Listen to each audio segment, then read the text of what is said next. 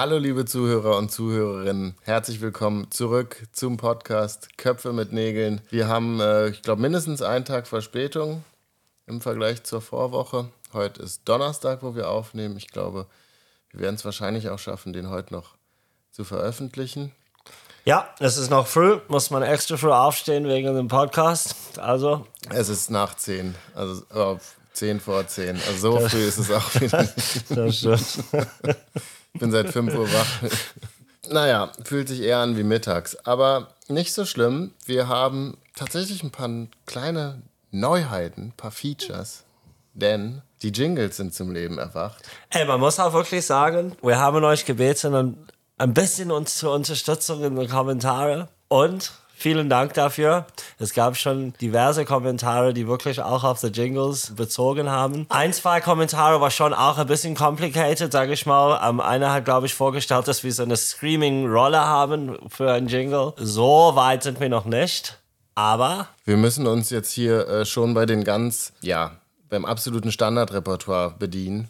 Wir haben hier auf unserem Rode Caster Pro, auf diesem Mischpult, Mixer-Teil haben wir verschiedene Knöpfe, die tatsächlich schon vorprogrammierte Jingles haben. Hier zum Beispiel, wenn jemand was Richtiges gesagt hat. Brauchen wir wahrscheinlich nicht so oft. Ah, den Regler muss ich erstmal hochstellen. So. Oh ja, die ganz positive. Ganz positive. Ich muss sagen, ich finde der gelbe Knopf hier eigentlich ganz spannend. Ich weiß noch nicht so richtig. das, äh, das finde ich, könnte man schon öfter reinbringen. Aber es ist schon schön, dass es überhaupt schon ein paar äh, Spiel, Spieltasten hier gibt. Muss man sehen, wenn man die zum, zum richtigen Zeit zum Einsatz bringt. Also sicherlich in der ersten Rubrik, denn da geht es ja darum, dass man etwas richtig erraten soll, nämlich welches Zitat oder von wem äh, ein Zitat ist. Da würden die zwei vielleicht passen für richtig und falsch. Herzlichen Dank an der Stelle an meine Schwester Laura, die auch begeisterte Zuhörerin des Podcasts ist und mir gesagt hat, sie fände Rubriken wäre der passendere Begriff als Kategorien. Da gebe ich ihr recht. Insofern heißt es für mich ab sofort Rubriken. Wir fangen an mit der ersten Rubrik und die heißt Wer, wann und wo. Ich bin diese Woche wieder dran, ein Zitat vorzulesen und Daniel sollte erraten, wer das gesagt hat und wann.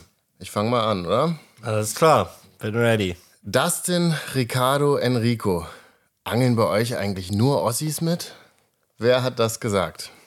Dustin, Ricardo. Ich weiß, ich kann es noch erinnern, tatsächlich. Aber wer das gesagt hat, Moment, war das. Das war nicht Mescha, oder?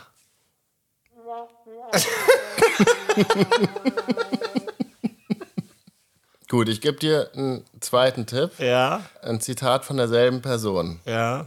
Frédéric Julien, Sylvain Legendre, ich könnte kotzen. Warum können die keine normalen Namen haben? Jetzt weiß ich wer. Hier, Sabrina Zorn. Das ist ein vernünftiger Name. Christian Wienecke. Geht doch. Also, jetzt hast du es mir einfacher gemacht. Ich hätte es auch sofort drauf kommen können. Das ist von unserer, ähm, von unserem Narrator von der YouTube Predator Cup, der absolute Legende Charles Ratinghouse.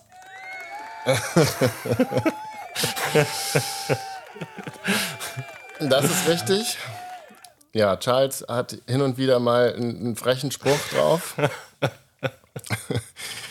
wohnt selbst in Kleinmachnow, also äh, im, im ehemaligen Osten. Und da, wo, wo, die, wo die, die Löwenplage war zuletzt. Genau. Und ähm, da kommen wir vielleicht später noch drauf. Auf jeden Fall ist das ein Zitat, also das erste mit den Ossis, ist ein Zitat äh, aus der ersten Staffel da haben nämlich Dustin Schöne, Ricardo Stöttem, Enrico Di Ventura mitgeangelt. Da haben wir sich schnell mal einfach das eine aus dem Osten mit reingetan. Ja, also Enrico als Italiener wurde da eingemeindet. ähm, aber ich habe das mal, also es ist ja, würde ich sagen, generell bekannt, dass, dass bestimmte Namen in der ehemaligen DDR besonderer Beliebtheit sich erfreut haben, vor allem mit einem ausländischen Hintergrund, was sicherlich auch darauf zurückzuführen ist, dass es eben die Mauer gab und vielleicht ja, ein gewisses Fernweh nach Südeuropa oder ja, westliche Länder, französischsprachige, englischsprachige. Daher halt viele Namen mit Y am Ende ich wollte es da auch, auch mal ein bisschen recherchieren, nicht nur nach Hören sagen. Also ich habe mich mal ein bisschen umgehört, was denn wirklich Namen waren, die in der ehemaligen DDR sehr, sehr häufig waren. Vieles wird bestätigt von dem, was man glaubt. Also Ronny zum Beispiel. Ronny ist ein absolut Klassiker. Ronny also. in der Ost-West-Verteilung extrem ostlastig. Mandy, Cindy, Sandro, Peggy, Janine, René. Aber es gibt auch Gegenbeispiele, wo man es vielleicht nicht. Also ich glaube, dass Kevin auch äh, bei vielen Leuten unter Ostname läuft, ist absolut nicht so. Also gibt es im Westen viel häufiger. Okay. Relativ beliebt dagegen im Osten der Name Toni. Ah, echt? Ja, habe ich rausgefunden. War mir nicht so bewusst, habe aber dann mal geguckt. Ich kenne Toni mit I am Ende außer mich selbst eigentlich auch also wahrscheinlich Toni mit Y, oder? Nee, mit I, also so wie ich auch geschrieben okay. werde. Toni Groß kommt aus Rostock. Ja. Toni Weise kommt äh, aus Thüringen. Also, ja, offensichtlich lernt so. man hier auch noch mal was Neues in der Recherche. Aber in jedem Fall richtig gelöst. Und Manchmal wird das anders geschrieben, oder? Zum Beispiel, ich denke an, keine Ahnung, wie Mike oder so. Mike, Mike mit AI gibt es, glaube ich, nur im Osten. Ja. Mike mit IKE, glaube ich, gibt es auch wahrscheinlich häufiger auch im Osten. Aber weiß ich nicht, will jetzt auch nicht zu viel äh, behaupten, was am Ende nicht stimmt. René, André und so weiter. Doch, René. doch, doch, René. ähm, ja, auf jeden Fall, Charles hat, hat, eine freche Zunge und, und haut gerne mal einen raus. Und ich dachte, dass das deswegen ein passendes Zitat ist, weil das in der ersten Staffel YouTube Predator Cup gefallen ist. Also das erste Zitat, das zweite dann mit Frédéric Julien und so weiter nicht. Das war dann, glaube ich, in der zweiten oder nee, dritten Staffel sogar erst. Aber wir wollen ja heute über die Beginne des YPCs sprechen. Und deswegen dachte ich, dass das passt. Ah, ja. Ich hätte auch noch ein anderes Zitat ja. aus der ersten Staffel YouTube Predator Cup. Ich glaube, das ist leichter. Bist du ein Barsch? Wer hat das gesagt? Das war Aviva Didi.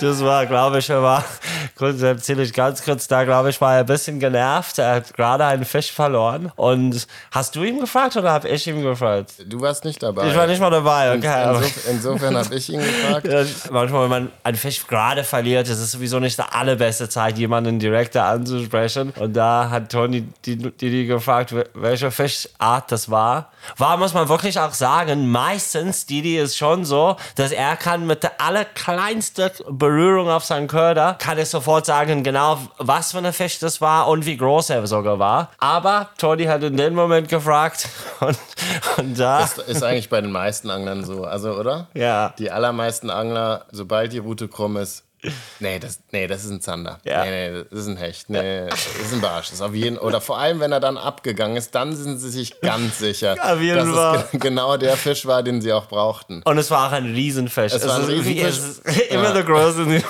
verliert. Nee, es war ein Riesenbarsch. Kann natürlich auch ein winziger Hecht gewesen sein, aber nee, es war ein Riesenbarsch. Ja. Safe. Das hat man genau gefühlt. Aber auf jeden Fall hat Dietmar in einer Partie vom Boot einen Fisch verloren und er wollte auf Barsch angeln und, und hat gesagt, hier sind große Barsche und so. Und hat den verloren, habe ich gesagt, meinst du, es war ein Barsch? Ja, wo, woher soll ich das denn wissen? Und dann hat er so ins, ins Wasser gerufen, bist du ein Barsch?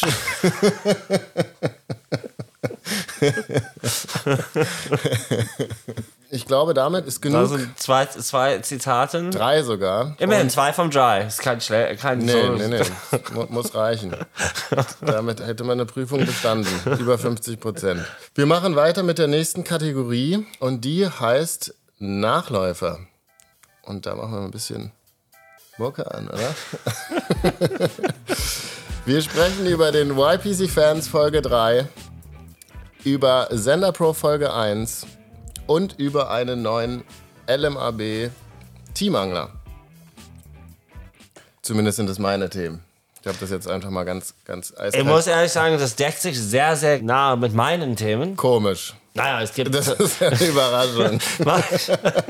naja, manchmal passiert halt nicht so, so, so viel in der Woche. Kann auch sein, dass du einfach gar nichts hast. Doch, doch, ein paar, ein paar Notizen habe ich schon. Zufällig genau dieselben wie ich. Also, ich sag mal zu unserem neuen Team Angler. Ja. Da würde ich dir erstmal die Bühne übergeben. Ich muss ehrlich sagen, bei unserem Team Anglern war ich früher sehr, sehr nah dran in den Entscheidungsprozess, wer genau in unser Team kommt. Mittlerweile, wir haben ein deutlich größeres Team und ein deutlich größeres, sage ich mal, Team, die hier arbeitet. Und irgendwie in diesem Fall habe ich nicht so richtig mitbekommen, dass wir unsere neue Team Angler bekommen wird, bis es quasi eigentlich in einer Gruppe intern hier angekündigt worden war. Und da habe ich mir dann ehrlich gesagt angefangen mit unserem neuen Team Angler zu beschäftigen, habe geguckt, wer das war und war sehr, sehr happy zu sehen, dass, dass das es scheint ein echt guter Angler zu sein, der aus Holland kommt. Ich sehe schon, dass er auf jeden Fall viel in Amsterdam angelt. Aber ich weiß nicht, ob er aus Holland. Kommt nicht aus Holland. Nee? nee. Aber angelt viel da kennt sich da gut aus, glaube ich. Du kannst sicherlich mehr dazu sagen. Aber ich war auf jeden Fall froh zu sehen auf seinen Insta-Fotos. Er hat sehr, sehr viele Fotos, wo Amsterdam getaggt war. Da dachte ich, oh, ein paar mehr Tipps für die YPC. YPC-Ufer kann auf jeden Fall nicht schaden. So war auch dann der zweite Satz der Begrüßung. Herzlich willkommen im Team. Bin froh, dass du mich nächstes Jahr beim Training unterstützen wirst. Oder irgendwie so in der Art. Also, der Mann heißt Kevin Imhoff ist kein Holländer, sondern Deutscher, angelt aber sehr viel in den Niederlanden und hat erstaunlich viel schon gerissen in Streetfishing-Turnieren. Die World Predator Classics letztes und dieses Jahr gewonnen. Open Street Amsterdam 2018 gewonnen, 2019 Dritter geworden, Freestyle Live Event 2022 gewonnen. Also ähm, wow, krass. Also es ist noch, noch mehr Hoffnung, als ich zuerst gehabt habe. Also er klingt so, als ob er sich richtig gut auskennt und eigentlich fast alle die Turniere, die du genannt hast, nicht alle, aber viele haben auch in Holland stattgefunden, auf jeden Fall. Ja, also du hattest deine Finger da nicht im Spiel bei diesem Transfer, ich auch nicht, muss ich sagen. Ich weiß auch nicht genau, wer das eingefehlt hat, aber begrüße das auf jeden Fall. Ich auch. Guter Mann. War vorher bei Spro. Warum Zeit jetzt nicht mehr Fisch ist, äh, weiß ich nicht. Also warum er da nicht mehr, nicht mehr so Bock drauf hat, keine Ahnung. Aber er ist jetzt auf jeden Fall im neuen Team und ja, da kann natürlich alles nur besser werden. Auf jeden Fall. Vor allen Dingen bei mir beim IPC-Ufer. Nein, bin Kevin, echt cool, dass du dabei bist. Vielleicht siehst du auch den Podcast hier rein. Also nochmal herzlich willkommen. Ja, ich habe dir already bereits geschrieben. Ich freue mich schon, das erste Mal mit dir angeln zu gehen kommen wir denn zum äh, YPC-Fans vielleicht? Ja, ja YPC-Fans muss ich sagen, ich persönlich finde, dass das anglerische Level, ja, also die Fische, die gefangen wird, sind, ist echt erstaunlich hoch. Ja, also wir haben eine gute Woche erwischt, muss man sagen, zum Drehen. Es war arschkalt, aber die Fische haben gebissen. naja, was ist? Ich muss fairerweise sagen, ich war auch da in der Woche bei dieser YPC-Fans drehe. Und ich kann, ich kann euch sagen, das hat nicht bei allem gemacht. ja, wieso? Wir, ich haben, kam, wir haben doch auch gut gefangen. Aber ich nicht. Du hast, du hast super. das stimmt. Ich fange, ich habe genau einen Fisch gefangen, die ganze Zeit, wenn ich da war. Und er war auch ein richtig klein, also ein useless Fisch. Also bei mir persönlich war es richtig schlecht. Aber, aber, aber es stimmt, es war, es war eine sehr gute Zeit. Also, aber hast du nicht mit Mario auch gut gefangen? Nee. Ich weiß, ich habe richtig schlecht also gemacht. Also Mario hat gut gemacht. Mario hat super gemacht. okay. Also ich fand, das war eine, eine gute Zeit. Ja. Ähm, für, vor allem für Barsch, aber auch, Zander haben echt ganz gut gebissen. Und die, die Leute im Turnier haben richtig was abgerissen. Also, der Biggest ist echt krass, finde ich. Biggie finde ich auch, auch als Mentor geil. Also ich find, Wahnsinn. Ich finde die Rolle, die er da ausfüllt, super. Also er erklärt, finde ich gut. Er ist geduldig, aber trotzdem auch ein bisschen fordernd. Hast du auch ähm, gesagt, das Ding so ein bisschen Zucker, Zuckerbrot-Preacher-Konzept. Er macht's gut, finde äh, ich. Ja, und es Wahnsinn. Ich weiß nicht, ob dieses kleine Schüsschen, diese little Shots bringen irgendwie noch doch ein bisschen mehr Glück oder Entspanntheit in der Sache. Aber es ist Wahnsinn. Ich meine, jedes Mal trinken die ein, ein kleines Schüsschen weg und zack, geht der nächste Riesenfisch. Und Biggie hat auch unser äh, ähm, Zitat, das er letzte Woche hier im Podcast gemacht hat. Keine Experimente. Hat er auch eingebaut. Ja. In die Folge habe ich gesehen. Ja, genau. Mir hat es gut gefallen. Drei Teams sind wirklich noch mit absolut guten Chancen auf den Sieg. Es ist nicht, auch nicht total auszuschließen, dass sogar, sogar Markus irgendein Riesen-Comeback machen könnte. Aber klar, Teams. Ausgeschlossen ist es nicht. Die Chancen, muss, muss man sagen, sind schon nicht so hoch, weil die Fischgrößen halt auch nicht gut genug sind, zum Beispiel bei den Zandern, ja. meiner Meinung nach. Erstmal Mission Fullcard noch für Eule und Anton Natürlich können auch die noch gewinnen, aber ich würde sagen, die Latte ist schon sehr, sehr hoch. Also Louis und Sven sowie Didi und Steffi haben schon richtig, richtig Punkte, auch richtig große Fische, richtig viele große Fische. Und auch Enrico und Sebastian haben eigentlich brutal gut gefangen Ja, schon. mal gute Zettis von den Riesis. Ja, sehr, Sowas sehr passiert ordentlich. erst viel seltener, wenn ich mit ihm auf dem Boot bin. Das war auf jeden Fall eine coole Folge, hat mir gut gefallen. Die Fans gefallen mir auch gut. Auf jeden Fall äh, unterhaltsam und ich glaube eine gute Ausgangslage für die nächste Folge, die dann am kommenden Sonntag schon kommt. wir- letzte auch. Die letzte, also genau. Finale. Und ja, wird schon sehr, sehr spannend. Dann gab es auch eine erste Folge Sender Pro, die ich komplett geguckt habe.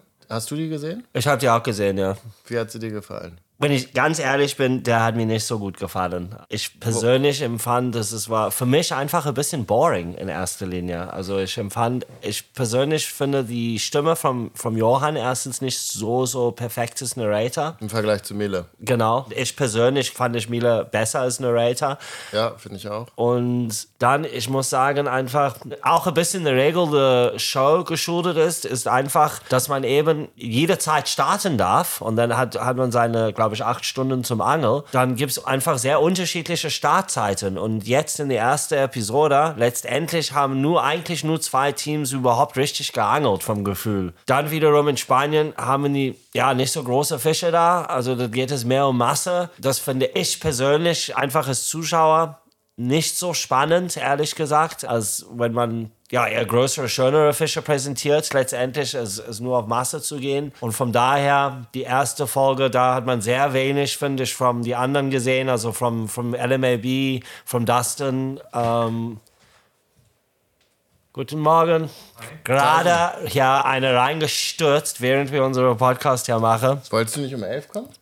Nee. Daniel hat mir gesagt 11 Uhr. Deutscher Pünktlichkeit. Wann wolltest du kommen? Um 10? Ach so, du, du, du wolltest um 10 kommen, ist aber Viertel nach 10. Steirot. Gut, dann müssen wir, glaube ich, an der Stelle hier abbrechen und machen dann später weiter. Ja. Aber Danke, Daniel, auf jeden Fall an der Stelle. Super. Super, super Tagesplan. So, da sind wir wieder. Ja, über fünf Stunden später. Optimal, würde ich sagen. Worüber haben wir zuletzt gesprochen? Wir waren auf jeden Fall bei Thunder Pro. Habe ein paar Sachen gesagt, die mir nicht so gut gefallen hat bis jetzt. Gut, dann hake ich an der Stelle ein. Ich kann mich ja daran erinnern, was du dazu gesagt hast. Sehe es auch ähnlich, dass man die Teams zu unterschiedlichen Uhrzeiten starten lässt. Hatten wir ja früher auch so beim YPC. Der Unterschied war sehr viel kleiner. Ich glaube, man konnte irgendwie zwischen 7 und 10 Uhr starten oder so beim YPC Bank. Das haben wir irgendwann abgeschafft, aus eigentlich genau dem Grund, dass man einfach sonst Episoden produziert, in denen manche Teams fast gar nicht angeln. Und äh, ja, fürs taktische Element ist es ein bisschen Nachteil, weil es natürlich auch interessant ist zu sehen, wann die Leute fischen. Aber fürs Entertainment finde ich, ist es nicht so geil, dass man einfach manche Teams in manchen Sendungen gar nicht drin hat. Und deswegen haben wir irgendwann mal gesagt, wir lassen alle zur selben Uhrzeit starten, damit ab der ersten Folge alle in Action sind. Und ich glaube, dass sich das auch als richtige Entscheidung herauskristallisiert hat. Das hat mir nicht so gut gefallen. Ja, bisher, also die erste Folge war nicht so interessant. Da kann natürlich viel kommen. Also die für mich interessantesten Charaktere, Freddy, Dustin, Enrico, Johannes, die hat man alle bisher kaum gesehen. Also zweite Folge kann natürlich viel geiler sein, wobei da ich bei Sender Pro finde, für den Großfischfaktor natürlich ist es gut, dass die im Dunkeln angeln. Fürs Filmerische finde ich es nicht perfekt, im Dunkeln zu filmen. Aber spannend kann es trotzdem werden. Ja, Ja, lassen wir uns Fall. mal überraschen.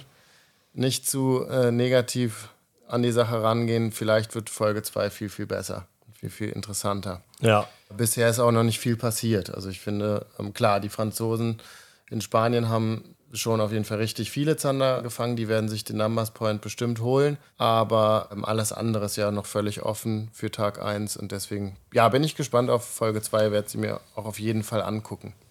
Ein weiterer Punkt für mich in der Rubrik Nachläufer, was ist passiert äh, in, in der letzten Woche, ist, dass Stefan Gockel und der Blinker vermeldet haben, dass Stefan Gockel einen Meterzander gefangen hat. Den ersten in seinem Leben. Das ist ehrlich gesagt für mich die kleinere Überraschung, weil ja, für Stefan Gockel ist, glaube ich, ein sehr begnadeter oder vor allem sehr erfahrener Zanderangler, der schon sehr, sehr, sehr viel Zeit damit verbracht hat, um auf Zander zu angeln. Angeblich hat er auch schon 18 Guiding-Gäste zu Meterzandern gebracht, laut eigener Aussage.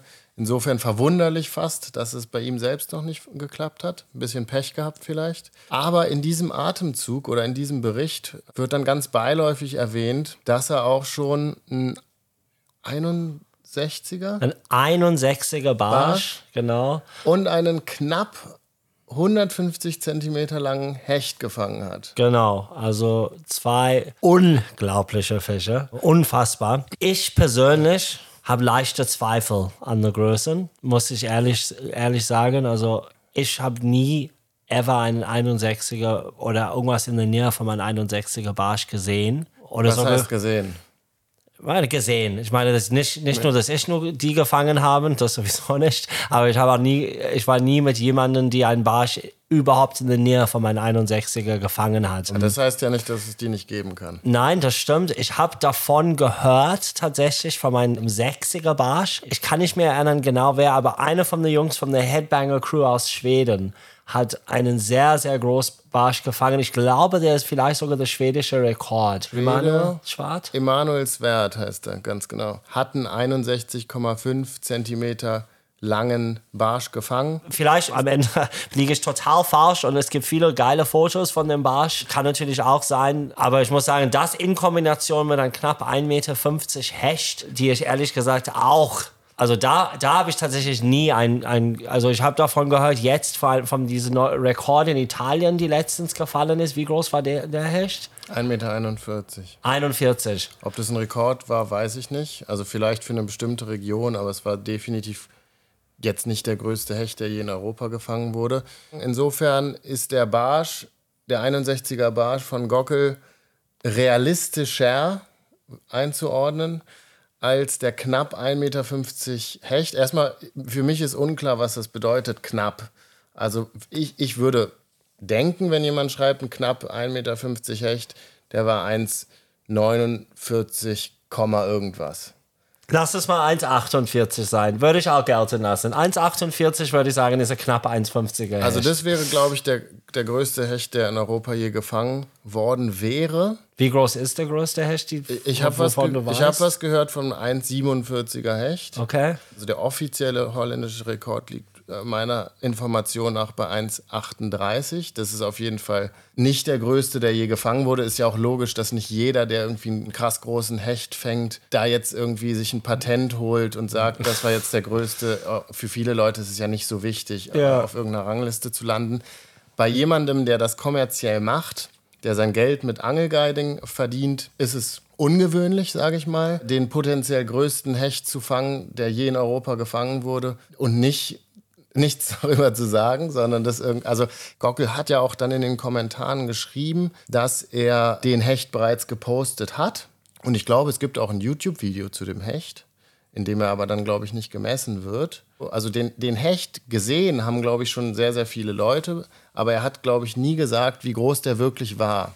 Aber jetzt dann irgendwie zwei oder drei oder vier Jahre später zu sagen, der war knapp 1,50 aber wie genau, nee, das ist auch nicht so wichtig, das habe ich auch nicht geschrieben, weil das in Deutschland gibt so viele Neider, da hätte es eh nur Gelaber gegeben. Deswegen, wenn ich einen 1,49er Hecht fangen würde, dann würde ich schon sagen, dass es ein 1,49er Hecht war und nicht sagen, ich schreibe lieber gar nichts, sonst gibt es mir zu viel Gelaber. Wir werden am Ende nicht rausfinden, was da die Wahrheit ist. Ungewöhnlicher Vorgang, lass es uns als ungewöhnlichen Vorgang. Auch von der Blinker an der Stelle. Muss Auch ungewöhnlicher sagen. Vorgang vom Blinker in einem Nebensatz zu erwähnen, dass er jetzt ein Jahr nach seinem Meter 50 Hecht und dem 61er Barsch jetzt auch den Meterzander gefangen hat. Da ist ja der Meterzander eigentlich schon fast peinlich. Wirklich. Also da musst du schon 1,20 Meter Zander fangen, um da irgendwie mithalten zu können. Aber äh, ein bisschen ungewöhnlicher Vorgang. Äh, aber wir würden uns natürlich freuen, wenn Stefan Gockel irgendwann doch nochmal die Aufnahmen vom äh, Maßband oder die Fotos veröffentlichen würde. Denn dann ja, wüssten wir, dass es solche Fische in Europa gibt. Das wissen wir bisher nicht. Aber auch dickes Petri zu dem Meterzander. Krasser Fisch natürlich. Das, das steht ja absolut außer Frage. Außer Frage, Petri. Und das war auf jeden Fall für uns eine Meldung wert. Wir sagen auf jeden Fall zum äh, knappen 1,50er Hecht, dem 61er Barsch und dem Meter Zander, denke ich, da kann man dann schon mal auch mal ein bisschen klatschen, oder? Ja, ja. Gut. Wir machen weiter mit der Kategorie Verplappert. Und in der Kategorie Verplappert gibt es ein großes Hauptthema, Daniel. Was ist es? Ich würde gehen mit Wildcard. Richtig, wir haben den. Es ist ja ein bisschen wie eine Prüfung. Ja. Man, steht, man sitzt ja auf der Couch. Kein Zettel in der Hand. Meinst du, du hast auch Applaus verdient? Ja. Genau, wir haben das YBC. YBC Board Turnier komplettiert. Das 24. Team ist dabei. Das muss man erst kurz einhaken. Das letzte Mal, wenn wir zu YPC Boat berichtet haben, haben wir gesagt, wir haben unsere Turnier von 16 auf 20 Teams erhöht. Gab keinen Zwischenstand seit dann. Wir haben tatsächlich echt sehr viel Demand für unsere YPC Boat Event gehabt und auch mit coole, echt coole Leute und coole Brands. Und deswegen haben wir am Ende entschieden, wir machen es doch jetzt mit 24 Teams. Genau. Und, Und die sind jetzt komplett. Auch. die sind komplett. Es gibt ein Shimano-Team, auf dem ein Shimano Pro-Staff verangelt, aber nur einer, denn der zweite Platz ist frei für einen Zuschauer, eine Zuschauerin. Man wird sich bewerben können. Mehr dazu erfahrt ihr zum Beispiel am Sonntag in der YPC Fans Folge. Auch ab Montag oder Dienstag werden dann auf unseren Social Media Kanälen äh, mehr Infos dazu preisgegeben. Datum kann ich schon mal sagen, 18. bis 22. September. Wenn ihr Bock habt, dann solltet ihr da vielleicht schon mal versuchen, euch was freizuhalten, euch bewerben und vielleicht angelt ihr gegen die besten europäischen Raubfischangler. Ja, und auch noch ein paar andere. Ich bin auch da. genau, das, das, die Chance gibt es auf jeden Fall. Und dann gibt es auch noch weitere coole Neuigkeiten aus genau derselben Ecke. Die Fisch und Fang war bei uns wegen was anderem, aber wir haben da auch den Deal dann nochmal final festgezurrt. Es wird ein Fisch- und Fang-Team geben und Bürger Domeyer tritt selbst an, zusammen mit Gregor von Hybrida. Auch ein sehr, sehr starkes, sehr, sehr gutes und auch lustiges und sympathisches Team. Also ja, ich bin wirklich zuversichtlich, dass das eine richtig gute Show werden wird. Das ist ein sehr, sehr starkes Teilnehmerfeld. So viel kann man wirklich sagen. Also so ein starkes Teilnehmerfeld habe ich echt nicht gesehen. Wird sehr, sehr schwierig, aber eine geile Show. Dabei sein ist alles. ja, viel mehr wollen wir nicht verplappern heute, glaube ich. Oder hast du noch irgendwas, was du unbedingt Nee. loswerden Nee, möchtest? so der Wildcard war bei mir auch großes Thema. Auf deinem Zettel steht nichts mehr? Ich guck mal ganz kurz mal. Auf Seite 17 vielleicht? Ja. Nee, heute nicht mehr. Alles klar. Du hattest wahrscheinlich dieselben Punkte wie ich. So wie. Das ist Wahnsinn. Alles klar. Gut, dann machen wir weiter mit dem ungleichen Trio. Und äh, dafür brauchen wir äh, wieder einen smoothen Übergang zu den drei Fragen.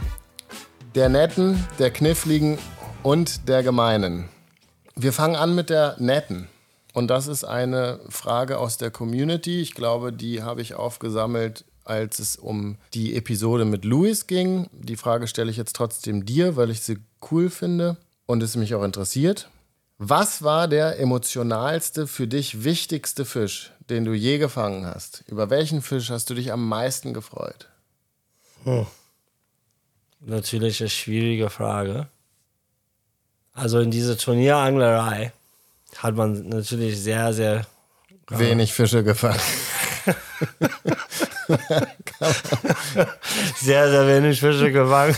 Und deswegen kann man immerhin an, an fast jeder auch Johnny erinnern. Nein, das wollte ich nicht sagen. Was ich sagen wollte, ist, diese Emotions sind natürlich extrem, ja, extrem up and, up and down. Aber, Ich frage nur nach den Ab. ja, ja, that's the good thing. Da gibt es einfach so viele. Naja, ich sag mal, es gibt ein paar sehr, sehr emotional Fischer. Also nur als Beispiel, das ist nicht mit einem Turnier zu tun, aber wir waren gemeinsam auf einen ähm, Trip nach Ibiza. das ist eigentlich eine Story für sich und könnte eigentlich ein iPod, eine komplette iPod-Sendung für sich, der ganze Trip und alles. Wir waren auf jeden Fall in Ibiza. Vom Fishing technisch ist nicht gut gelaufen, sehr lange Zeit. Wir waren auch echt irgendwie durch und dann irgendwie ziemlich gefühlt am Ende haben wir einen, was war das, ein Elbe? Was, wie heißt dieses Amberjack. Fisch? Amberjack. Wir haben so eine riesen Amberjack gefangen und sag ich mal, Also man kann eigentlich so sagen, es gab eine Aufteilung, wer dran war, falls wir einen Biss kriegen. Ich war dran, Daniel hat oben auf dem Deck geschlafen und trotzdem hat Daniel dann am Ende den Fisch gedrillt. Er ist ein, ist ein sehr bescheidener Mensch, der immer anderen den Vortritt lässt. Ja, irgendwie sprang ich da runter aus meinem Schlaf. Und ich weiß nicht, keiner war am Router und da habe ich den Router gegrabt. Aber es war sehr emotional, wenn wir dieses Fisch Es war ein bisschen anders, aber ist okay. Aber wenn wir den Fisch gelandet haben, kann ich schon immer noch, also habe ich schon, haben wir uns alle drüber wir haben uns gefreut. sehr, sehr drüber gefreut. Ja, Das, tatsächlich. das war schon ein, ein richtig krasses Erlebnis irgendwie, dieses ja, äh, dieses es Fisch war, und alles. Es war, es war auf jeden Fall geil, würde ich auch sagen. Also ich fand, ich habe es auch als positives Erlebnis abgespeichert. obwohl, ich, obwohl ich mich Nein, aber schon vorgesprungen habe. Auf jeden Fall ähm, hätte ich den auch zur Not gedrillt. Die Gelegenheit gab es nicht. Aber ähm, Und nicht wieder. und dann auch die nächsten drei Tage nicht wieder. Aber ähm, nicht so schlimm, äh, weil ehrlich gesagt, es war ja bei sowas bin ich Teamplayer und wir waren da, um ein Video zu drehen. Und wenn man keinen Fisch fängt, dann hat man kein Video. Und ehrlich gesagt, ich war so froh, dass wir diesen Es sah auch sehr, sehr, lange so aus, ob man keinen Fisch haben wird. Wir sind hin, also wir haben ja über Guides und äh, speziell über Meeresguides letztes Mal schon gesprochen. Also als wir noch nicht im Flieger saßen, bevor wir die Flüge gebucht hatten, ging es noch um Mai Mai mit der Fliege. Schnell mal zum Warmmachen. Stimmt. Das war Thunfisch, äh, diese Amberjacks, Thunfisch, richtig viele Thun. Also und wenn man dann auch möchte, genau, zum Warmmachen oder am Abend kann Vom man dann, Hafen. vom Hafen aus kann man einfach ein bisschen mit Von der der Fliege. Kaimauer, ein bisschen mit der Fliege noch auf Mahi.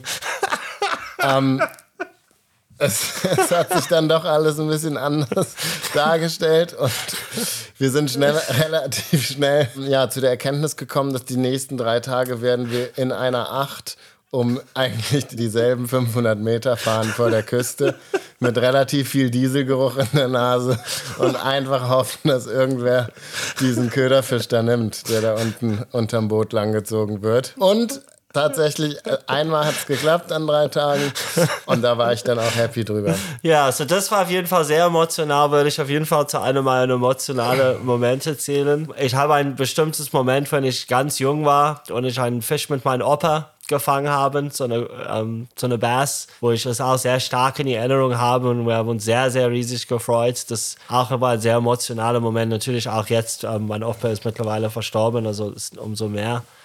Und dann aus diesen Turnierangler-Erlebnissen, vielleicht ein, zwei absolute Highlights letztes Jahr, wenn ich diese einen Hecht gefangen habe im YPC Bank. Ehrlich gesagt, das war schon auch ein sehr, sehr krasser Moment. Also ich dachte schon, der könnte sehr wichtig sein. Auch mit einem Köder, die ich vorher in den Interviews quasi gesagt habe, dass, dass der wird mir auch helfen, um weiterzukommen mit Sabino Sunrise. Und dann kam so eine Hecht. Eigentlich, es, es war eine misch- gemischte Emotion, weil ich wollte eigentlich einen Zander fangen, habe dann einen Hecht gefangen, war nicht sicher, ob der mir helfen, aber irgendwo ganz deep inside habe ich schon gedacht, dass der am Ende helfen wird, unbedingt mit den Köder. Auch, es war dann auch so. Aber du bist nicht so ausgeflippt, oder? Bei dem, bei dem Fang. Nee, weil das war so eine ge- gemischt, wie gesagt. So eine, aber in, tief inne war es schon sehr wichtig für mich. Der Meter 5 Hecht am Tag davor nicht? Doch, auch, natürlich. Der war richtig krass. Könnte vielleicht auf Nummer eins. Es war auch so ewig lang, kein Biss.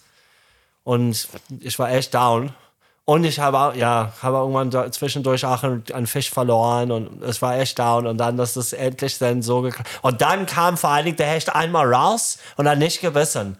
Und ja, und dann, dass er wieder echt raufgegangen ist. Und natürlich, dass es auch nachhinein auch so gut gefilmt worden war, dass man das so gut sehen konnte. Das war echt richtig krass.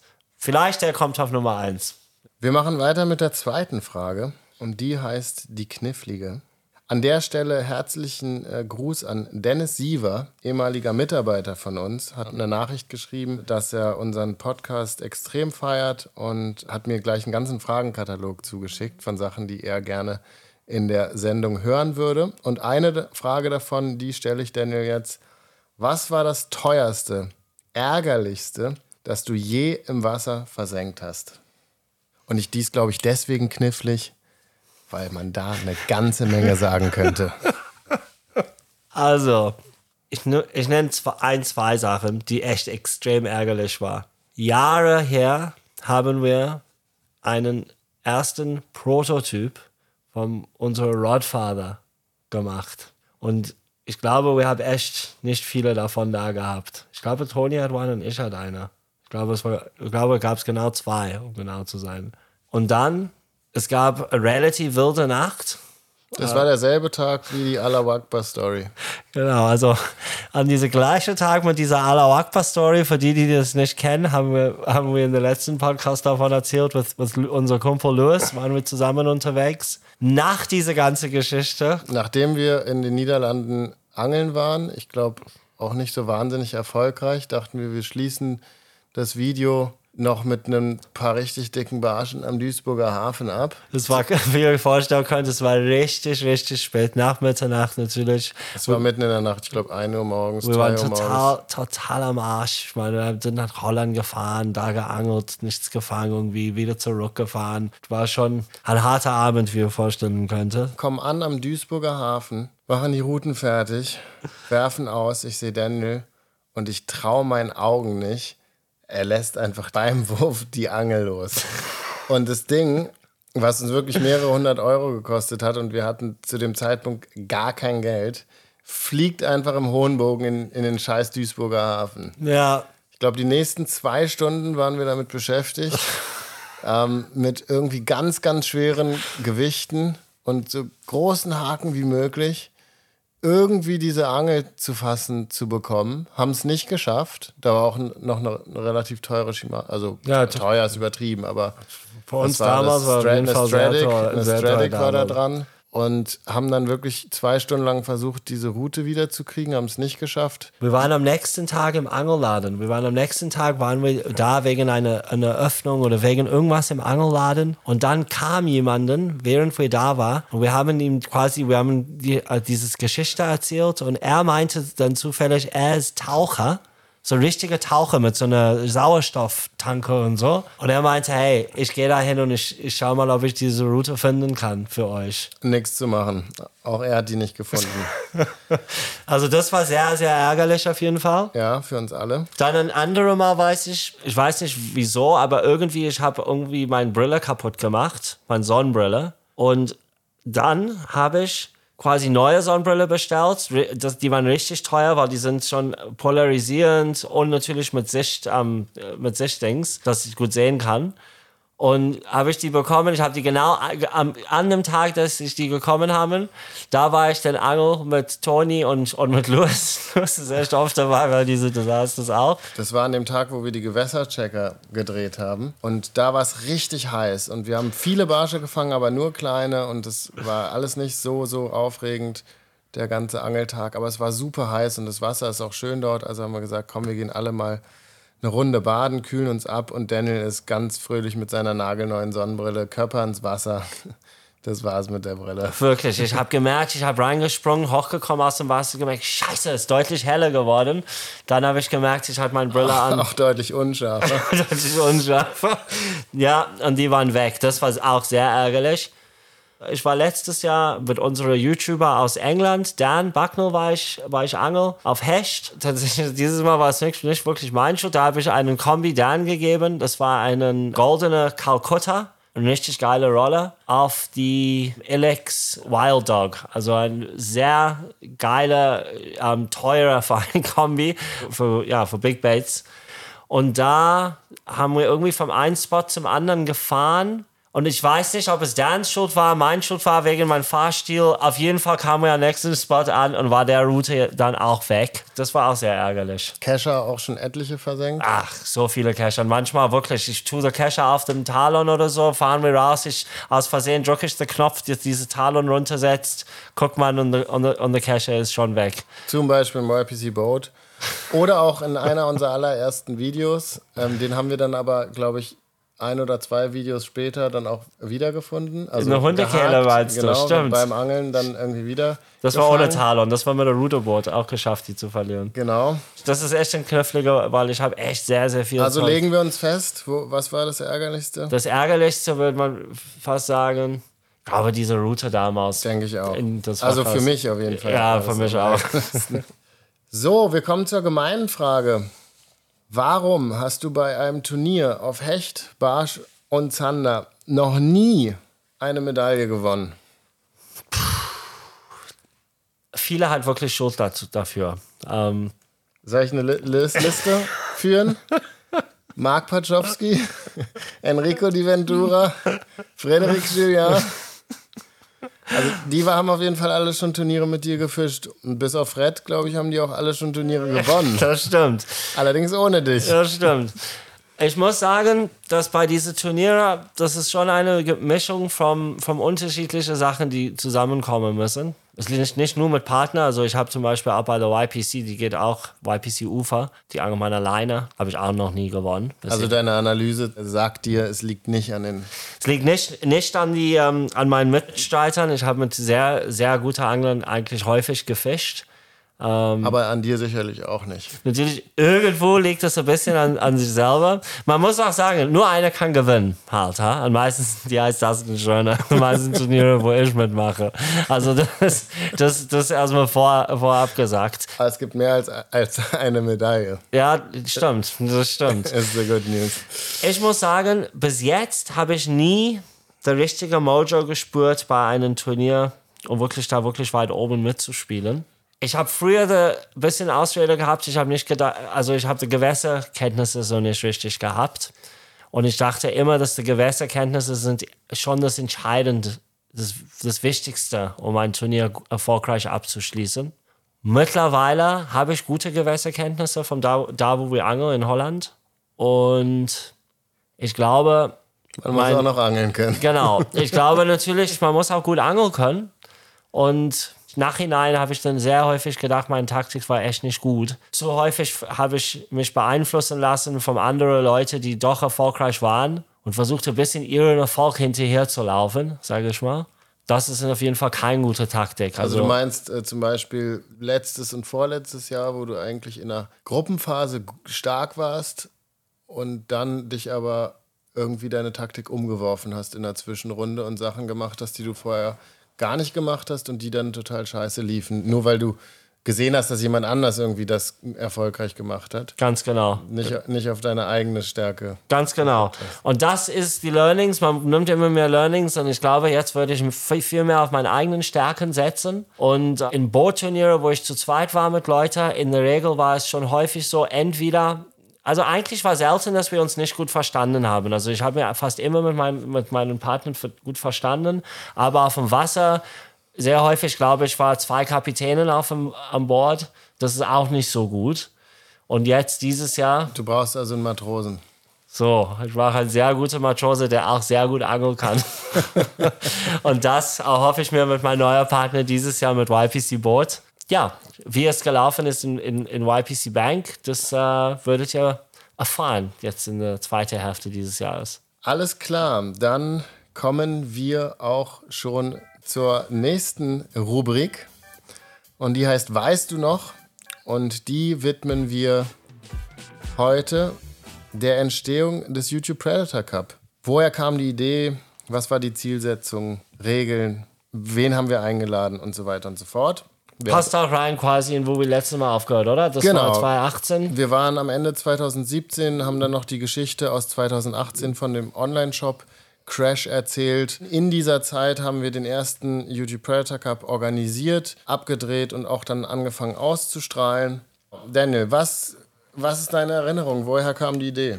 Naja, ehrlich gesagt, genau wie wir das gestartet haben, kann ich nicht wirklich perfekt erinnern. Wir haben eine Idee für ein Turnier gehabt, aber meiner Meinung nach, es war am Anfang nicht genau in dieses Idee mit dem YouTubern genau, oder? Wie, wie war das? Wie haben wir das gemacht? Also ganz ursprünglich kam Louis mal zu uns. Ich glaube, zu dem Zeitpunkt gab es auch schon Fly vs. Jerk mindestens, vielleicht auch Purge Bros, weiß ich nicht genau. Louis hat auf jeden Fall gesagt, Angelturniere fände er interessant und er überlegt da was zu machen, ob wir da mitmachen wollen. Wir haben das erstmal nicht verfolgt, weil wir auch zu viele andere Sachen hatten. Ich glaube, ein Jahr später oder so haben wir dann so kleine Battles veranstaltet bei uns auf dem YouTube-Kanal oder wir hatten immer mal wieder so Challenges auch. Und irgendwo, ob, ich weiß nicht, ob das ein, ein Video war, wo, wo du irgendwie mal gegen den Oder Spreeangler geangelt hast oder irgendwas. Auf jeden Fall hat irgendwo mal ein, jemand geschrieben, ein äh, Mensch aus der Community, wäre doch cool, mal ein Turnier unter YouTubern zu veranstalten. Mhm. So, und dann haben wir uns das angeguckt, haben gedacht, ja, eigentlich so dieses, dieser Battle-Charakter kommt generell gut an als Thema. Und so ein ganzes Turnier wäre sicherlich auch interessant, weil halt jeder irgendwie auch so seine eigene Community, seine eigenen Fans mitbringt und dann wird das Ganze wahrscheinlich viel Aufmerksamkeit bekommen. Genau. Und dann haben wir natürlich uns ein bisschen umgehört, ob es ein generellen Interesse dafür gibt. Also wer hätte Lust, sich an so einem Turnier zu beteiligen, weil genau. natürlich sollte das Ganze auch als ja, Crossover-Marketing für alle Kanäle sein. Also dass jeder, der irgendwie an diesem Turnier teilnimmt, letztlich die Chance hat, da auch mit mehr Fans, mehr, mehr Subscribern für seinen YouTube-Channel irgendwie rauszugehen, sodass alle irgendwie gegenseitig ein bisschen unterstützen. Ja, und dann haben wir angefangen, erstmal eine Liste zu erstellen mit allen relevanten deutschsprachigen YouTube-Kanälen. Genau. Und haben dann, ich glaube, echt alle angefragt. Ja. Also, und hatten aber, also hatten die Maßgabe pro YouTube-Kanal darf einer mitmachen. Also zu dem Zeitpunkt gab es BATV, Johannes Dietl und Dustin Schöne Stimmt, genau. zusammen einen Kanal. Bei Barschalarm oder BATV war es klar, äh, da hat Johannes Dietl sofort gesagt, ich überlasse die Bühne Dustin. ja. Der hat total Bock auf Turnierangeln, ich nicht. So, Dustin macht es. Wer hat uns alles abgesagt? Vicky hat uns, ich glaube, wir haben Victor gefragt. Und wir haben auf jeden Fall Victor gefragt. Und Victor gefragt, er hat abgesagt, Yoshi und Maxi. Yoshi und Maxi haben wir nicht gefragt. Nicht gefragt, die, waren, die, die hatten keinen YouTube-Kanal zu dem Zeitpunkt. Okay. Im Laufe der Geschichte haben wir die mal gefragt. Klar. Dann, wer uns auf jeden Fall abgesagt hat, war Sebastian Henel.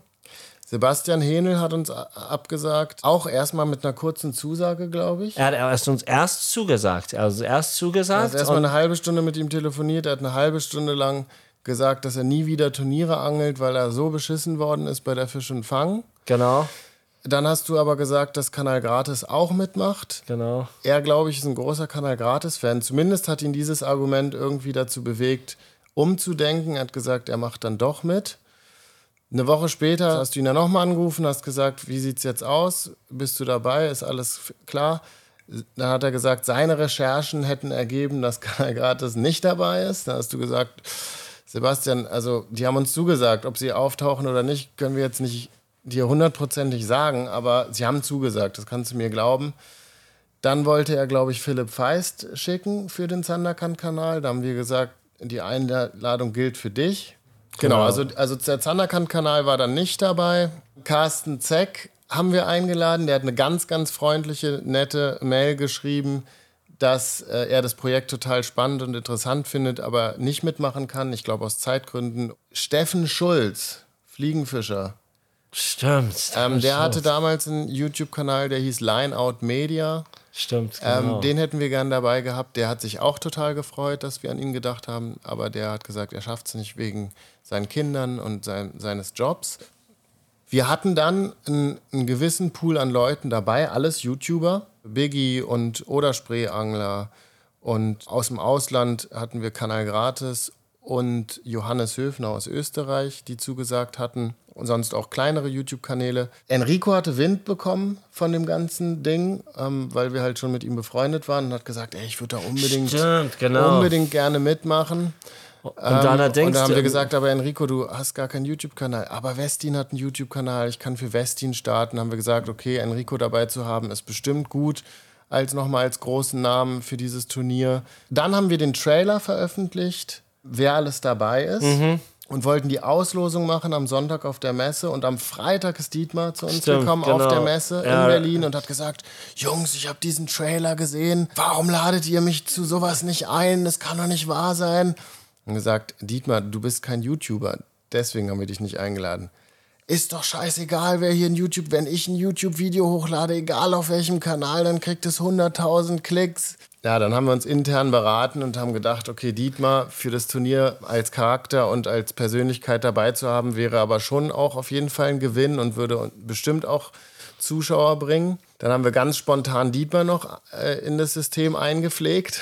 Ja, und dann sind wir, glaube ich, gestartet mit, ich glaube, 18 Anglern und Anglerinnen. Angel Anni war dabei in der ersten Staffel. Stimmt, Wahnsinn, ne? Per Los musste die gegen Andreas Kappel von My Fishing Box Ja. angeln. Der war aber krank und hat dann seinen Bruder geschickt und der hat, glaube ich, dann irgendwie sieben kleine Hechte gefangen und Anni ein. Ich musste gegen den Gewinner angeln, oder? Von dem Match. Und Du da, musstest gegen den Gewinner angeln und äh, da war Andreas wieder fit. Da war Andreas wieder fit, da hast du dann gewonnen. Also was cool war in der ersten Staffel, muss ich sagen, man hatte wirklich total unterschiedliche Gewässer.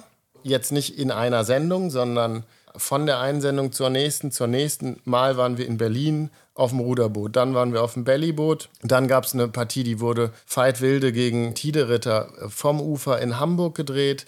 Dann gab es eine Ruderbootpartie vor den Bayerischen Alpen, also Traumkulisse, wo Bene dann irgendwie Last Minute mit dem Topwater Barsch weitergekommen ist. Das war cool, das war wirklich abwechslungsreich, Ja.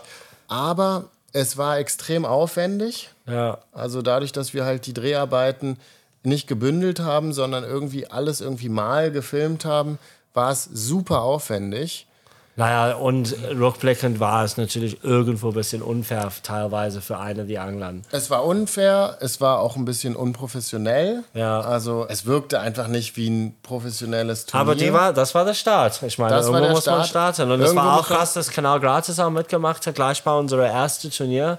Ich weiß noch, wir waren nicht so sicher, ob die, ob die dazu sagen würde oder nicht, aber es war auf jeden Fall ein Start und klar, alles natürlich deutlich unprofessioneller, als wenn man mit der heutigen YPC jetzt vergleicht, auch von der Messung von der Fische damals. Und ich meine, alleine wenn man auf der Bellyboot waren und so, es war nicht the easiest, um perfekt da zu messen immer, weil wir jetzt nicht ein Metallbrett gehabt mit uns. Aber da hat es auf jeden Fall einen, wie sagt man, einen Spark zu, einen, zu einer Flamme, Ein Funke. eine Funke, genau. Genau. Ich glaube, in der ersten Staffel musste man auch noch nicht Hecht, Barsch und Zander fangen. Also man konnte es fangen, aber wir haben viel auch an Gewässern geangelt, wo es gar nicht alle drei Fischarten gab. Ich kann mich ja, warte, ich, ich glaube, es war in der ersten Season, wenn ich auch gegen ähm, den Odersperrangler angeln musste, oder? Genau, du hast gegen Oderspreeangler in der ersten Runde, glaube ich, mit einem grandiosen 0-0 dich durchgesetzt. Ich, ihr hattet, glaube ich, beide keinen maßigen Fisch gefangen, aber du hattest irgendwie mehr untermaßige oder den größeren untermaßigen oder irgendwie sowas. Es war auf jeden Fall schon Das war echt. Schon wir haben beide echt auf Verteidigung gesetzt. ja, Mauertaktik. Im Elfmeterschießen in die nächste Runde Wow, geschwitzt. ich weiß, das war auch so schwitzig heute. Das war richtig, richtig heiß. Dann, da. dann hast du gegen Andreas von My Fishing Box im Viertelfinale geangelt vom Bellyboot in Berlin am Grunewaldsee. Genau. Ihr habt beide einen großen Barsch gefangen. Das war wahnsinnig. Das so eine Barsche hätte ich gar nicht gewusst, wohnt überhaupt in den See da. Mein, Ja. mein Heimgewässer damals. ja, ihr, ihr habt beide einen guten Barsch gefangen. Ü, Ü40, ich glaube, beide einen 42er Barsch gefangen, was in Berlin auf jeden Fall nicht schlecht ist. Und dann hast du, glaube ich, noch zwei oder drei Hechte gefangen. Und damit warst du im Halbfinale in der ersten Staffel und musstest dann gegen Tobias Eckwall angeln, der erst Veit Wilde rausgeworfen hatte und dann Dietmar auch rausgeworfen hatte. Und Tobias Eckwall war dann dein Gegner im Halbfinale. Und da habe ich richtig abgekotzt Da wegen hast dieser du richtig auf die. Fresse gekriegt, weil du das erste Mal überhaupt am Polder warst Ja. und Tobi dich da wirklich komplett abgezogen hat. Alleine, dass ihr da zu zweit am selben Polder angeln musstest und er war halt auch viel flinker auf den Beinen. Du hattest viel zu viel Tackle und bist da irgendwie mit viel zu warmem Zeug äh, dich totgeschwitzt Ja. und Zuerst glaubte ich auch nicht, dass es überhaupt ein Fisch da wohnen könnte. Also es war, ich war nie Polderangel zu dem Zeitpunkt. Genau, und ich es, glaube, es war richtig flache, so dünne Polder und da denkt man sich, man würde die Fische sehen. Also klar, jetzt, ehrlich, jetzt liebe ich Polderanglerei mittlerweile. Also ich, eine meiner Lieblingsanglerei ähm, in Holland. Aber ja, und wie Toni sagte, viel zu viel Tackle. Es war ein riesen Schwitz, die ganze Sache. Also da war ich knapp auf eine Medaille. Ha? Der erste Mal, da hätte ich die gleich holen Da müssen. hättest- da wo es ein bisschen Chaos im Turnier noch gab. Ja, ja, wo vielleicht auch die Leute noch nicht so stark waren. Ja. Da muss man sagen, gab es auch noch keinen dritten Platz. Da gab es ein Halbfinale One-on-One, da gab es nur einen ersten und einen zweiten Platz. Insofern, vielleicht hättest du da sogar eine Medaille gewonnen. Johannes Höfner wäre dein Gegner gewesen. Der hat nämlich im anderen Halbfinale verloren gegen Dustin. Und Dustin hat dann im Finale gegen Tobi Eckwall gewonnen. Auch Also ich habe quasi so eine Harpe-Medaille. Ich so. ich würde sagen, du gewinnst lieber nochmal regulär. eine. ja, okay. Das war die erste Staffel YPC. Die Schwachstellen waren für mich im Format ganz klar, dass man durch dieses One-on-One, das haben wir auch später noch fortgesetzt, das haben wir nicht di- direkt nach der ersten Staffel äh, korrigiert, durch dieses One-on-One einfach zu häufig abhängig davon war, ob ein Spot läuft. Genau. Also, dass wenn zwei Angler halt an der Stelle waren, wo halt nichts ging, dann haben beide nichts gefangen. Schlechter Entertainment. Genau, jetzt ist man davon viel unabhängiger geworden. Sechs oder sieben oder was auch immer, wie viele Leute oder Boote sind gleichzeitig unterwegs, angeln ihre eigenen Stellen und irgendwer fängt immer irgendwo was. Klar, manche Leute sind vom Pech verfolgt und fangen den ganzen Tag nichts, aber dann fangen halt vielleicht vier andere irgendwie ein paar Fische zusammen. Also man hat einfach keine Ausfallfolgen. Das war früher anders. Ähm, da hatte man schon viele Folgen auch mit nur einem Fisch oder gar keinem Fisch oder zwei Fischen oder so. Das ist so viel besser geworden. Die One-on-One-Sachen hatten auch regeltechnisch auf jeden Fall Schwachstellen. Da können wir dann vielleicht mit Dustin drauf eingehen, der voraussichtlich demnächst unser Gast sein wird und zudem in vielen von diesen One-on-Ones auch schon geangelt hat. Auch gegen mich. Auch gegen dich, stimmt. Im 2019er YPC im Viertelfinale. Aber das war, war der äh, YPC 2018. Wir machen mit der Hecht- und Barsch-Geschichte nächste Woche weiter, denn wir sind schon weit fortgeschritten in der Zeit und haben auch noch zwei Kategorien. Und die nächste ist bei mir tatsächlich ganz gut gefüllt. Äh, wen juckt's? Ich habe da einiges. Ich hab, dann starte ich mal, aber da habe ich echt nicht viel.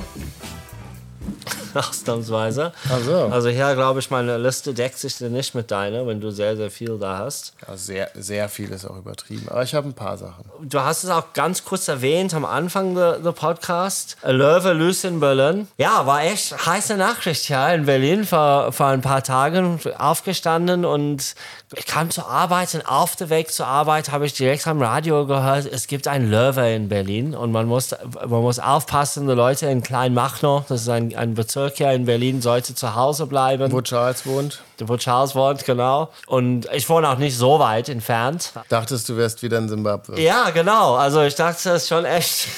Erstmal könnte ich es nicht glauben, aber dann haben die kamen schon ein paar Fotos auch raus, wo man angeblich diese Löwe sehen könnte in diese Fotos. Es war auf jeden Fall was Ungewöhnliches für Berlin, muss man sagen. Ja, im, im Nachhinein muss ich sagen, finde ich, ist es überhaupt nichts Ungewöhnliches für Berlin oder Berlin-Brandenburg, denn ich fasse das mal zusammen, weil ich finde, die letzten Desaster ähm, haben wir irgendwie auch häufig zusammen verbockt, Berlin und Brandenburg. Ich glaube, dass nirgends anders als in Berlin-Brandenburg es hätte passieren können, dass jemand ein Wildschwein für einen Löwen hält.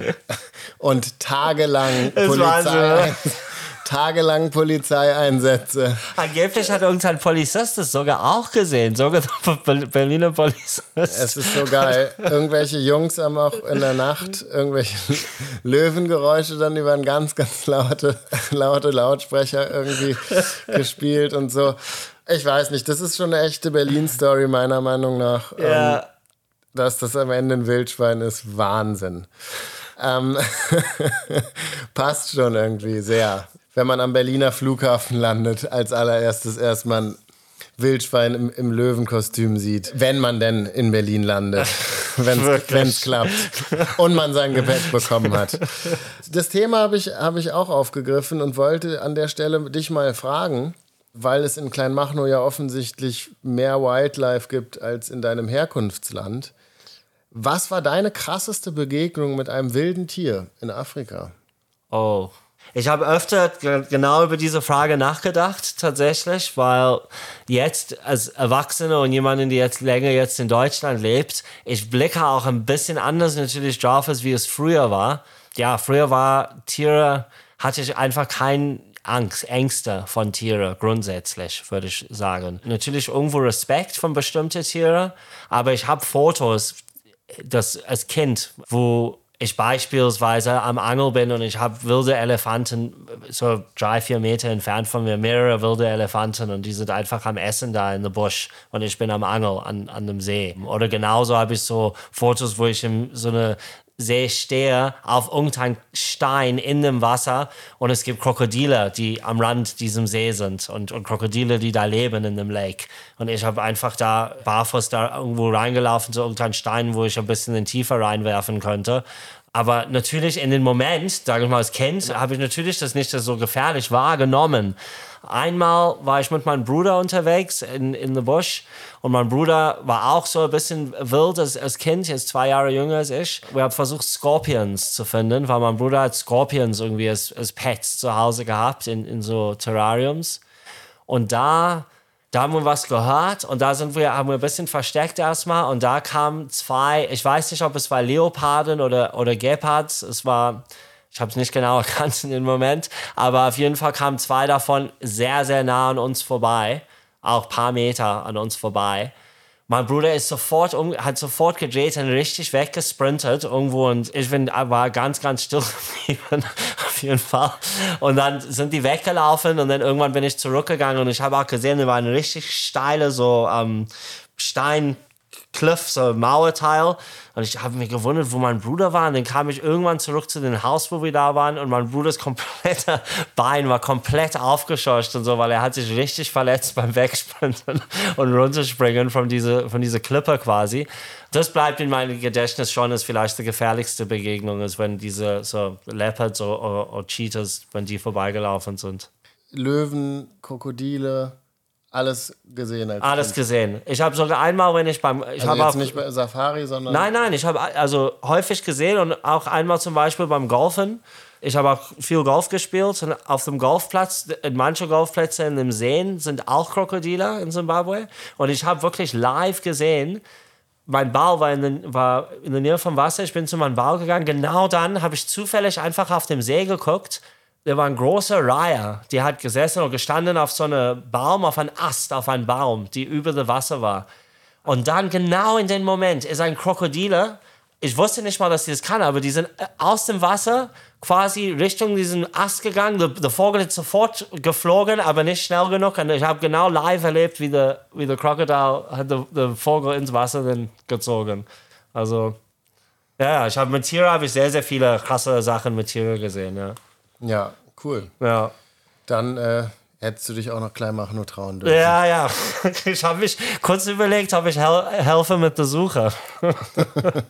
Weil ich würde sagen, ja, ich meine, am Tag danach hat dann irgendeine sehr, sehr bekannte Gangster-Clan-Mitglied ja, in, in Berlin ähm, hat sich gemeldet und, und irgendwie einfach so, so random gesagt, hey, falls ihr diese Löwe sieht, bitte erst bei mir melden. Ähm, ich kann sehr gut mit Großkatzen umgehen und ich kann ihn auch zurück in seinen Käfig führen. Also man hat dann natürlich auch gedacht, vielleicht hat das irgendwie von irgendeinem Clanmitglied einfach ausgebrochen, diese Löwe. Ich habe auch gedacht, dass der vielleicht bei Arafat Abu Chaka oder so im, im Keller saß vorher. Ja, aber. Dieser Löwe. um ein paar Leuten vielleicht Angst zu machen. Auf jeden Fall. Würdest du lieber bezahlen oder übernachten einmal? Unten im Keller. Aber es war dann doch nur ein Wildschwein. Ähm, kann ja keiner wissen. Egal. Tour de France ist zu Ende gegangen. Ja. Habe ich früher viel mehr geguckt, dieses Jahr kaum geguckt, leider aus Zeitmangel. Kann man sich ja auch eigentlich gar nicht reinziehen, sind mehrere Stunden am Tag, jeden Tag, wer soll genau. das gucken? Ich habe ein paar von den interessanten Stages glücklicherweise gesehen. Ja, so ein paar von den coolen Mountain Stages. Ich muss sagen, ich glaube, Wingegaard, da ist schon einfach besser als alle anderen mittlerweile. Er hat jetzt zweimal jetzt hintereinander gewonnen. Für dieses Format. Für dieses Format. Also für diese, für diese Regeln. Man Genau. muss natürlich sagen, also wenn du kein sehr guter Bergfahrer bist, kannst du die Tour de France nicht gewinnen. Genau. Und ja, guter Zeitfahrer solltest du darüber hinaus dann auch noch sein. Also die Kombination aus beidem. Aber Pogacar zum Beispiel ist eigentlich, eigentlich der bessere Zeitfahrer, zumindest immer gewesen. Genau. Ist auch eigentlich der komplettere Fahrer als äh, Wingegaard, aber er ist eben dem, der momentan zumindest deutlich bessere Bergfahrer.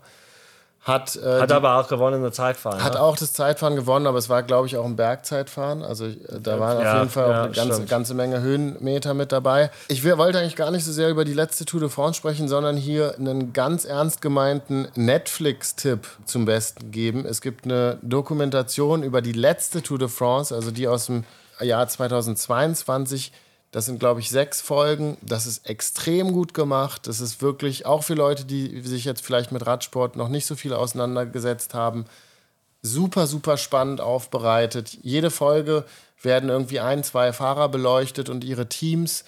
Und ey, es gibt, glaube ich, keinen Sport, wo die Leute sich so zerstören. Es ist so unfassbar, was die leisten in den drei Wochen, wie krank die sich quälen.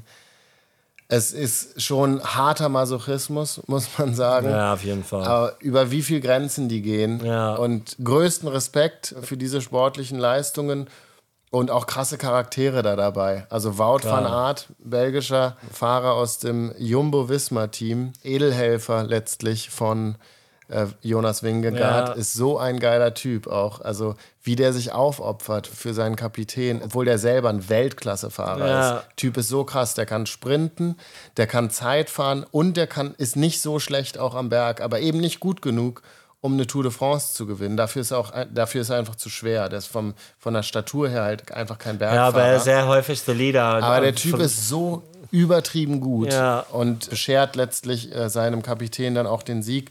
Das solltet ihr euch auf jeden Fall angucken, wenn ihr sportbegeistert seid. Selbst wenn Radsport vielleicht bis jetzt noch nicht so euer Ding ist. Wenn ihr Sport mögt, dann glaube ich, kann einem das echt gut gefallen. Genau, eine Sache habe ich noch, die ich dir noch nicht erzählt habe. Ich habe letzte Woche falsch getankt Nein. mit dem Motorrad. Ah, shit. Aber ich habe es nach einem halben Liter gemerkt, oder genau genommen seit nach 0,54 Litern habe ich es gemerkt. Ich habe Diesel in mein äh, Motorrad, was eigentlich super braucht, getankt. Und lass mich raten. Weil ich dich ein bisschen gerne. Du hast nur 0, war es leer der Tank, wenn du tanken wolltest? Ich dachte, er wäre leer. Ich habe keine Tankanzeige bei meinem Motorrad. Das heißt, ich, ich stelle immer die Kilometer auf Null. Also du dachtest, da ist viel Platz noch im Tank? ich dachte, er wäre leer, aber er war zwei Drittel leer, ein Drittel voll. Aber mein Tipp wäre, dass du hättest auf jeden Fall gesagt, ach, bei 0,54, ich glaube, das wird schon funktionieren, wenn ich einfach vormachen jetzt mit dem Richtigen. Also, ich habe erstmal gegoogelt Ja. und ähm, habe rausgefunden, Ein Weg ist deutlich schlechter als der andere auf jeden Fall. genau, also laut Google, Ja. wenn man Benzin in einen Diesel reinmacht, ist es viel schlimmer als Genau, andersrum. genau, so ist es. Und das habe ich übrigens irgendeinmal gemacht. Und wenn man Diesel in einen Benziner, Schöne Grüße an Sixth Autovermieter. wenn man Diesel in einen Benziner reinmacht, unter 5%, kann man ganz bedenkenlos weiterfahren, stand bei Google. Hast du kurze Berechnung Ich habe gemacht? kurz berechnet, mein Tank fast 14 Liter. Mit 0,5 dürfte das eigentlich kein Problem sein. Ich habe dann nochmal beim Kassierer äh, das Ganze ins Gespräch gebracht. Der hat mir komplett widersprochen. Er hat gesagt, auf gar keinen Fall, es ist genau andersrum. Ich habe gesagt, Bro, ich habe es gegoogelt. So, wer, wer ist jetzt schlauer, du oder Google? und, dann, und dann bin ich weitergefahren und es lief. Das lief? Es lief. Ja. Keine Zicken. So auch, muss, die Tankstelle ist direkt an der Autobahn. Wenn es nicht geklappt hätte, wäre auch ein bisschen blöder Zeitpunkt gewesen, das herauszufinden, weil man fährt halt wirklich direkt auf die Autobahn. Aber, Aber ich dachte, Google hat immer recht und Ja. hat, hatte. ja, super. super. Ich kann dir nur kurz, ganz kurz sagen, also sogar in die andere Richtung, was wirklich, glaube ich, sehr, sehr schädlich ist. Kann man es erstmal probieren. Es geht auch. Und es, und dann, auf jeden Fall muss man dann das Mietauto sehr schnell zurückgeben. Aber dann geht es. Naja, ich glaube, wenn man noch ein bisschen was drin hat, da wird ja vielleicht irgendwie Ein bisschen was im Schlauch erstmal. genau noch ein bisschen was im Schlauch sein und vielleicht vermischt sich das auch nicht sofort. Ja, Aber wahrscheinlich hat es dem Auto nicht so gut getan in deinem Fall. Also ich habe mein Motorrad auch schon seit zehn Jahren jetzt und es hat gar keine Zicken. Ich muss sowieso sagen, die Mot- Automotoren, die Motor- kann auch viel mehr ab als die neue Teile. das ist Baujahr 97. Bin sowieso ganz stolz auf das Motorrad. Das ist jetzt so alt. Es ist älter als manche meiner Kollegen. Und, und es äh, fährt immer noch wie eine Eins. Hat mich 1500 Euro gekostet vor über zehn Jahren. Und ich glaube, wenn ich es jetzt verkaufen würde, würde ich wahrscheinlich sogar mehr dafür kriegen. Super Ding. Motorradfahren auf jeden Fall sehr, sehr ökonomische Angelegenheit. Kostet kaum Steuern, kostet kaum Sprit. Ja, Sprit geht, aber Kostet eine verdammte Menge Nerven. kostet kaum Für einiges Passagier.